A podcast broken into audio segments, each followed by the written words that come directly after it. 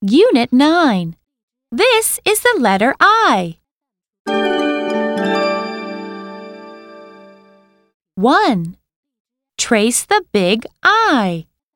Please count and trace with me.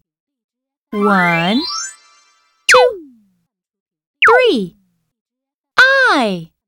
A big I. I is for Indian. For Indian.